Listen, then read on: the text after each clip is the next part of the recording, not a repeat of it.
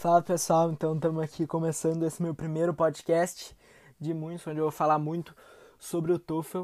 E eu estou trazendo aqui para o Brasil uma coisa que eu senti muita falta, que era um conteúdo em português voltado para o TOEFL. Para quem me, me acompanha ali pelo Instagram, me conhece bem, eu já falei inúmeras vezes, todo o conteúdo que eu, que eu vi, que eu li, essas coisas foram tudo em inglês, podcasts, até porque eu recomendo muito estar em contato com inglês, mas para quem ainda não sabe muito sobre o TOEFL e está precisando aprender, eu acredito que ter esse conteúdo em português vai ser uma coisa muito valiosa. Então, vamos primeiro estabelecer qual é o meu objetivo com esse podcast. Como eu acabei de falar, eu tenho meu Instagram já onde eu tenho compartilhado dicas, vídeos, todo o conhecimento que eu tenho sobre a prova. Eu fiz um e-book também que eu estou comercializando, fiz outros e-books gratuitos que eu distribuo pelos, pelos grupos de WhatsApp, pelo e-mail, por diversos meios de comunicação. E agora estou começando esse podcast. Também vou começar um canal no YouTube para realmente diversificar o conhecimento e para atingir o maior número de pessoas. Nesse podcast eu vou focar mais em produzir conteúdos em inglês, então vai ser, por exemplo, histórias, onde eu vou falar o contexto antes em português e depois vou ler a história num ritmo não tão rápido em inglês, para que vocês consigam se acostumar com as pronúncias, com o tipo de linguagem que cai na prova do TOEFL, mas também entendendo o contexto, entendendo um pouco antes do português. Isso é uma, uma das melhores maneiras para te aperfeiçoar o listening e é isso o principal foco desse podcast. Aperfeiçoar o listening e também o vocabulário. Então, se tiver uma palavra que eu realmente acho que seja importante, que tu vá precisar saber, realmente saber ela para usar no TOEFL, eu vou interromper ou no final da história eu vou falar. Essas são as palavras que eu destaco desse texto e acho que é de válida importância que vocês anotem elas e comecem a aplicar na rotina de estudos. Os textos que eu vou ler aqui para vocês vão ser de exercícios do TOEFL, principalmente do reading. Então, o nível de inglês vai ser um pouco mais difícil, vai exigir um pouco mais da tua compreensão, e é por isso que eu vou buscar antes te dar um contexto para te situar bem na leitura facilitar o teu entendimento do texto. O texto que eu escolhi aqui, que eu achei no site Exam English, uh, ele se chama The Creators of Grammar. Ele é o TOEFL Reading Test 1, aqui tem uma série de readings, tem oito readings, eu vou fazer todos esses readings aqui e eu vou deixar aqui no link da descrição desse podcast o site que eu estou usando para que se vocês tiverem interesse vocês façam essas questões, mas pro reading. Então o texto The Creators of Grammar começa de uma maneira mais filosófica, de algo mais pensativo, questionando como é que é uma gramática para um um estrangeiro e depois vai indo mais a fundo na história da gramática mesmo, citando exemplos de tribos, de lugares que tiveram o primeiro contato com essa gramática, onde ela surgiu, coisas desse tipo. Então agora eu vou começar a leitura e prestem bastante atenção nas palavras, na entonação que eu vou falar. E, é isso, o meu sotaque não vai ser de um americano, mas isso até de certa forma pode ajudar vocês para que vocês entendam melhor a palavra, vou falar de uma maneira mais devagar, não tão rápida. E é isso aí, vamos lá então.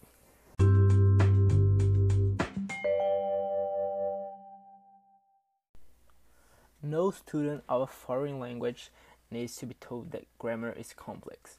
By changing word sequences and by adding a range of auxiliary verbs and suffixes, we're able to communicate tiny variations in meaning. We can turn a statement into a question, state where an action has taken place or is soon to take place, and perform many other words tricky to convey subtle difference in meaning. Nor is the complexity inherent to the English language. All languages even those of so called primitive tribes having clever grammatical components. The Cherokee pronoun system, for example, can distinguish between you and die. several other people, and I and you, another person, and I. In English, all these meanings are summed up in the one crude pronoun we. Grammar is universal and plays a part in every language, no matter how widespread it is. So the question which has been baffled many linguists is who created grammar?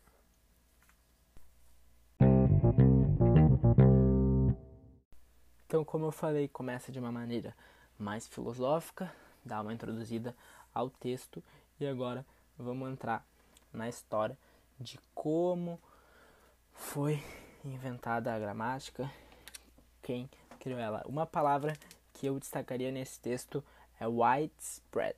Eu já falei um pouco sobre ela no meu Instagram e ela na verdade é uma junção de duas palavras: wide, que é algo largo, e spread, que seria um verbo que é espalhar. Então, uma coisa que é widespread seria uma coisa que está difundida, que está em muitos lugares do mundo, porque ela é amplamente larga, amplamente difundida. Vamos continuar a leitura então.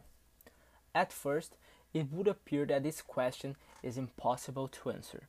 To find out how grammar is created, someone needs to be present at the time of language of a language's creation, documenting its emergence.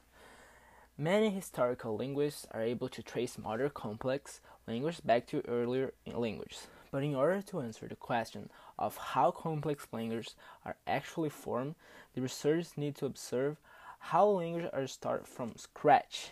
Amazingly, however, this is possible. Some of the most recent languages evolved due to the Atlantic slave trade. At that time, slaves from a number of different ethnicities were forced to work together under colonizers' rule. Since they had no opportunity to learn each other's language, they developed a makeshift language called a pidgin. Pidgins are strings of words copied from the language of the landowner. They have little in the way of grammar, and in many cases, it is difficult for a listener to deduce what an event happened and who did what to whom. Speakers need to use circumlocution in order to make their meaning understood. Interestingly, however, all it takes for a pidgin to become a complex language is for a group of children to be exposed to it at a time when they learn their mother tongue. Slave children did not simply copy the strings of words uttered by their elders, they adapted their words to create a new, expressive language. Complex grammar systems which emerge from pidgins are termed creoles and they are invented by children.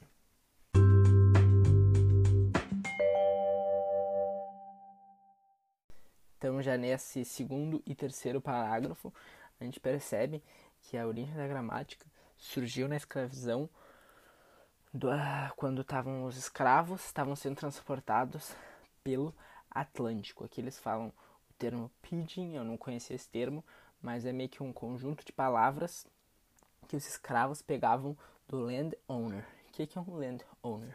Land é terra e owner é o dono de alguma coisa. Então, o landowner vai ser o cara que tem a posse das terras. Então, eles pegavam, copiavam algumas palavras desse landowner e formavam uma língua em conjunto, porque como a África não era um, não, não era e não é um continente único que fala uma língua só, são na verdade diversas diversas tribos, eles tinham dificuldade para se comunicar.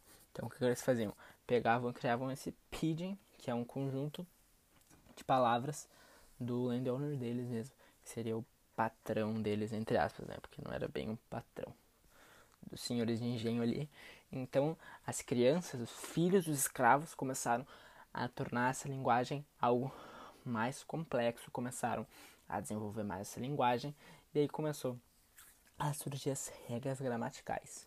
Muito interessante, eu não fazia a mínima ideia disso, então parece que ah, os com as gramáticas mais complexas, sistemas de gramática mais complexos, surgiram na verdade de crianças e eles são chamados de creoles.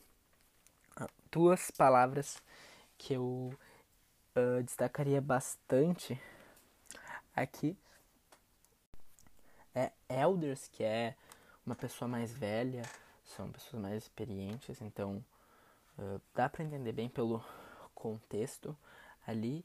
E othered. Other, other, tá, other tá bem perto ali do elders.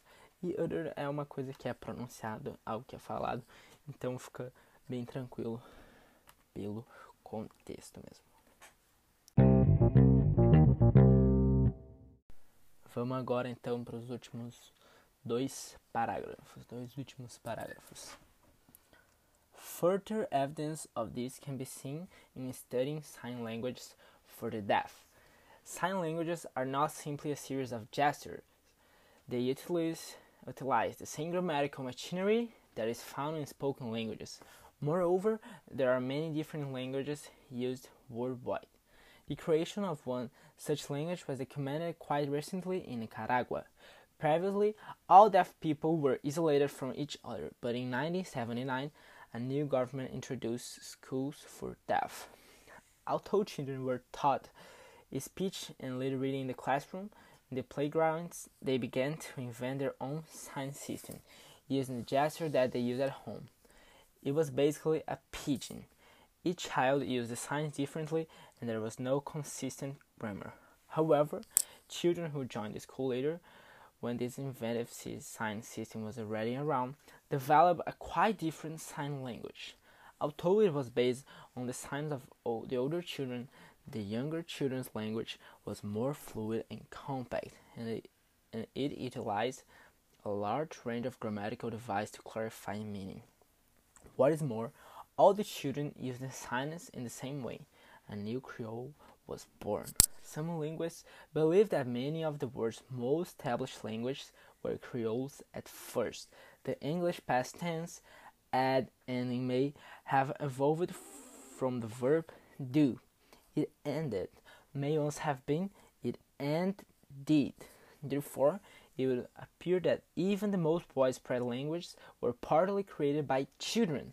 Children appear to have innate grammatical machinery in their brains, which springs to life when they are first trying to make sense of the world around them. Their minds can serve to create logical, complex structures, even when there is no grammar present for, to, for them to copy. Então é isso.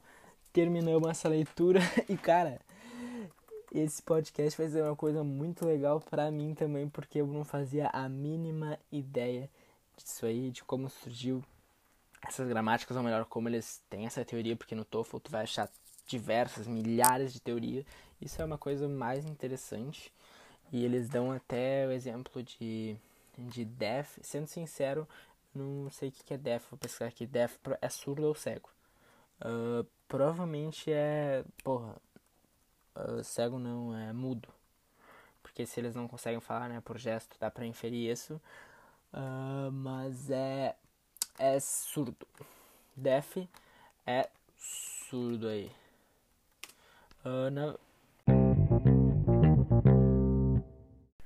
Então, o que, que o texto nos provide, nos fornece?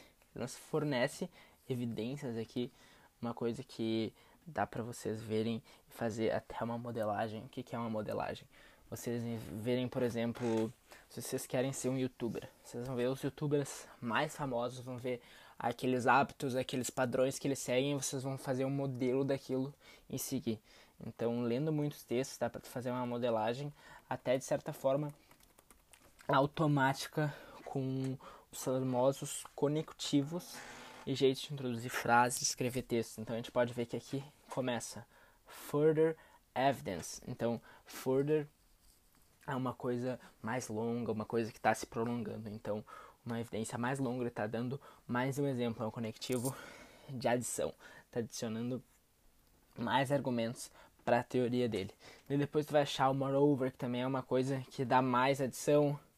Tem os however, contradições, esses tipos de vocabulários que é bem interessante vocês ficarem de olhos também.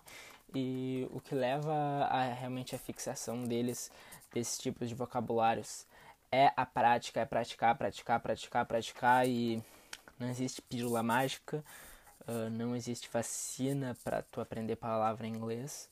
Mas sim existe prática. E é isso mesmo, vamos aqui. Estou falando mais sobre o texto. Eles começaram a analisar ali o, as aulas dos cegos, cegos não, do, dos surdos, me desculpem, e perceber e eles eram ensinados, tinham algumas práticas, algumas algumas aulas na sala, né, que era de uh, speech, speech é discurso e leitura labial, então eles tinham essas práticas nas aulas, mas no, no playground, que é um lugar onde eles brincam, brincavam lá na hora do recreio, eles começaram a inventar os próprios sinais deles, que é basicamente os sinais que eles usavam em casa.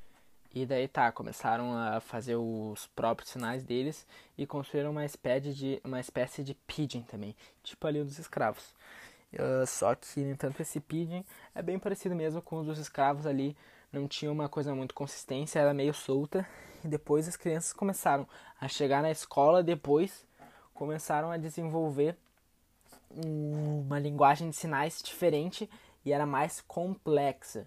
Então começou uh, a ser mais complexo, começou a ser mais compacto, começou a ter uma maior claridade e acabou se criando um outro Crioto. Então dá pra ver que a história se repete bem, bem parecida mesmo com a dos escravos. E ele termina com uma conclusão mesmo ali. E, cara, esse exemplo, esse texto aqui é um exemplo perfeito de uma, de uma essay, de uma redação. Essa é a redação. Vou usar muito esse termo aqui também, que eu, eu procuro falar em inglês. Essa é a redação. É uma essay perfeita. Ele começa dando a introdução, dá os argumentos e finaliza de uma maneira perfeita e mostra ali mesmo que o que as gramáticas foram criadas do, dos creoles. E o que, que veio antes dos creoles? Os pidgins. Então dá pra ver que teve uma evolução e muitas línguas famosas, como o inglês, que é o que a gente está aprendendo, começaram de um jeito diferente e deu até um exemplo que antes de ser usado it ended, que é isso acabou, eles usavam it ended. Então é tudo uma questão de evolução. E o fato interessante que me chamou muita atenção é que o fato que isso foi feito pelas children, que é as crianças. Então, cara, uh, fiquei muito feliz de estar tá fazendo esse primeiro podcast. É uma coisa que vai agregar não só para vocês, porque eu tenho certeza que ter alguém que fala a mesma língua que vocês, está explicando o contexto, vai ser uma coisa que vai ajudar para vocês, mas também para mim, porque eu vou estar adquirindo conhecimento. Uh, isso é uma coisa que provavelmente não vou aplicar em nada na minha vida, mas eu gosto bastante de história. Eu gosto de estar ligado nesse tipo de coisa, porque querendo ou não é informação nova e eu gosto de estar sempre ativo, estar sempre com o cérebro trabalhando.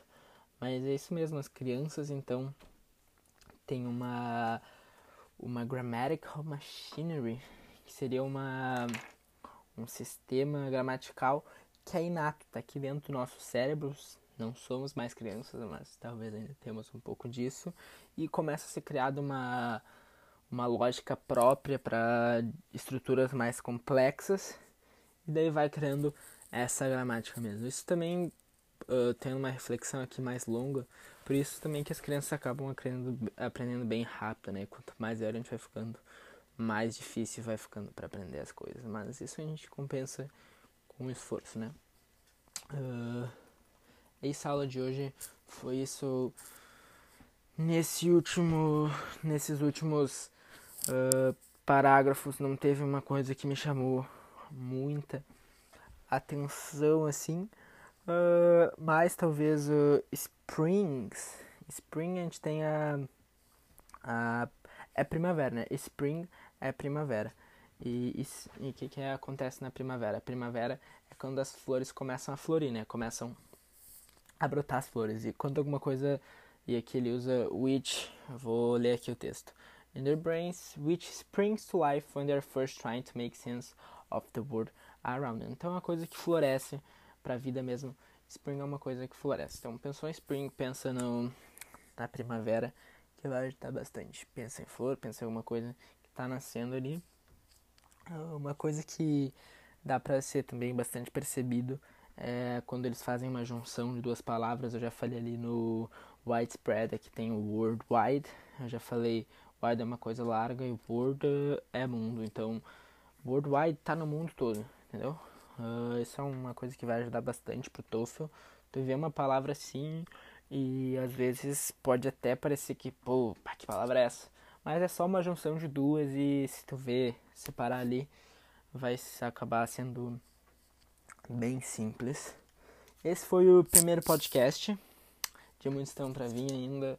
Espero que vocês tenham gostado. Lembrem-se que o feedback de vocês é muito importante. Eu quero saber o que vocês acharam. Me mandem directs lá no Instagram. Agora eu tô começando aqui com, com o podcast. Logo mais vai ter o YouTube. Mandem sugestões, o que vocês gostariam de ver, o que, que dá para melhorar. E qualquer crítica positiva vai ser aceita. Tô pra, aqui para ajudar mesmo. E é isso aí, grande abraço a todos. E agora botar em prática, eu vou reforçando mais uma vez aqui.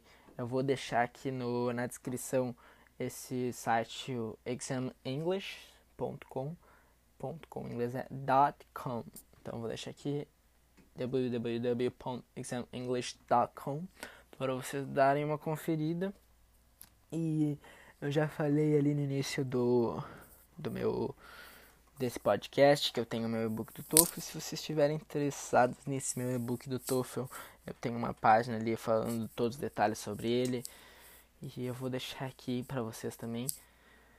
É, eu, eu, mostro o caminho mesmo ali, o que, que eu fiz para tirar o meu 102 na prova. Tendo uma rotina bem corrida, eu estudava de tudo que era canto. E o que eu vou te mostrar é como estudar também tendo uma rotina corrida, conciliando com esporte, conciliando com qualquer outra atividade que talvez tenha. E eu vou estar proporcionando mesmo uma imersão no inglês para não só tu aprender a tirar uma nota boa no TOEFL, mas também para tu adquirir uma fluência, para adquirir um nível bom de inglês, chegar aqui preparado para falar com todo mundo, além de também eu estar tá providenciando estrutura para o speaking e para o writing, foram as estruturas que eu usei na prova. Isso dá uma claridade, uma organização de ideias que você que tu não tem ideia do quão bom é e quão bom uh, vai, qual grande vai ser o, o teu crescimento e evolução nessas questões. Uh, mais tarde eu vou, mais tarde no próximo mês eu já vou ter transformado isso num curso para vocês, pra gente poder ter um contato mais direto ainda. E é isso aí, eu tô sempre buscando a minha evolução e só de vocês estarem aqui em, em contato comigo, comigo, isso vai ser uma coisa que isso é uma coisa que contamina. Vocês vão estar em contato com alguém que está buscando sempre crescer e a tendência é que vocês cresçam também. Lembrem-se que vocês são sempre a, a média das cinco pessoas que vocês mais andam. Então, se vocês Uh, então podemos, se a gente for aplicar isso pro Instagram ali, você está sempre uh, seguindo o cara ali que tem um mindset, mindset legal, mindset que é para que é para levar para frente, para decolar. Não tem, não tem mistério, tu vai decolar junto. Os caras que estão aqui já no início aqui o o Had da Universidade Fora, o Vini daqui para cima, o Victor Andrews, do o canal dele Victor Andrews mesmo, o Gabriel do Gabriel USA e um cara que é o idealizador, idealizador de tudo isso aí da questão da Next, do intercâmbio esportivo, que é a referência aqui no Brasil, é o Yali. Tô sempre acompanhando os stories dele porque é, é conteúdo diário, é conteúdo de verdade, é tapa na cara que faz tu agir mesmo. E é isso aí, eu acabei dando uma falada a mais além do inglês, porque não adianta só saber inglês, não adianta só querer estudar pronto fogo um dia. Tu tem que ter a mentalidade certa e tu tem que fazer as coisas acontecerem. E é isso mesmo, mesmo. Agora eu, eu me despeço de vocês, um abração. Tamo junto.